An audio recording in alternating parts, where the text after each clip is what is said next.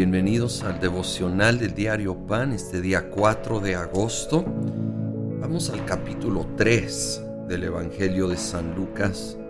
Versículo 3 dice Juan recorría toda la región del Jordán predicando el bautismo de arrepentimiento para el perdón de pecados. Así está escrito en el libro del profeta Isaías, voz de uno que grita en el desierto, preparen el camino del Señor háganle sendas derechas. Todo valle será rellenado, toda montaña y colina será allanada, los caminos torcidos se enderecerán, las sendas escabrosas quedarán llanas, y todo mortal verá la salvación de Dios. Juan fue enviado por adelante antes de que se manifestara Jesucristo para preparar el camino, llamando al pueblo al arrepentimiento, así cumpliendo esta, eh, esta profecía que dio Isaías desde siglos antes, de uno que gritaría en el desierto, preparen el camino del Señor para que todo mortal vea la salvación de Dios y efectivamente algunos respondieron al mensaje.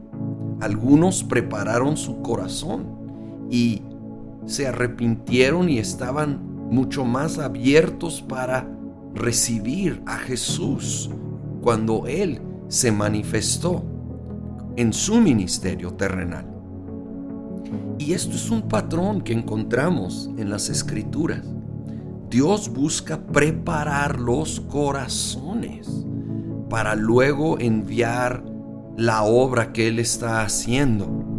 Es crucial que nosotros, cada uno en lo personal, preparemos nuestro corazón, que busquemos eliminar todo aquello que estorba, todo lo que sería comparable a una piedra en el camino. Saben, dicen que en aquellos tiempos, cuando un rey iba a viajar y visitar un pueblo, preparaban el camino porque nunca estaba en muy buena condición, ¿sí? Y tenían que aplanar, enderezar, dejar todo lo mejor posible para que el rey pasara por ese camino. Y este lenguaje se está usando, obvio, en una manera simbólica, espiritual y ahora de nuestros corazones, de nuestras vidas. Dios quiere hacer cosas poderosas en nuestro tiempo. En medio de tiempos difíciles y dolorosos, Él quiere venir a manifestarse con poder en nuestras vidas, en la iglesia, en las naciones.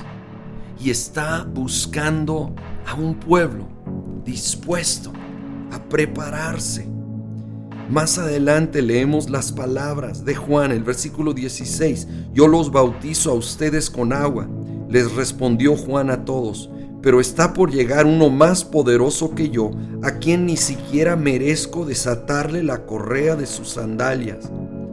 Él los bautizará con el Espíritu Santo y con fuego. Hay el aspecto del el arrepentimiento representado con el bautismo en agua que Juan ejecutaba. Pero él aclara, viene alguien más poderoso, hablando obvio de Jesucristo. Y Él nos bautiza, nos sumerge en el Espíritu Santo. Y aquí dice, y fuego.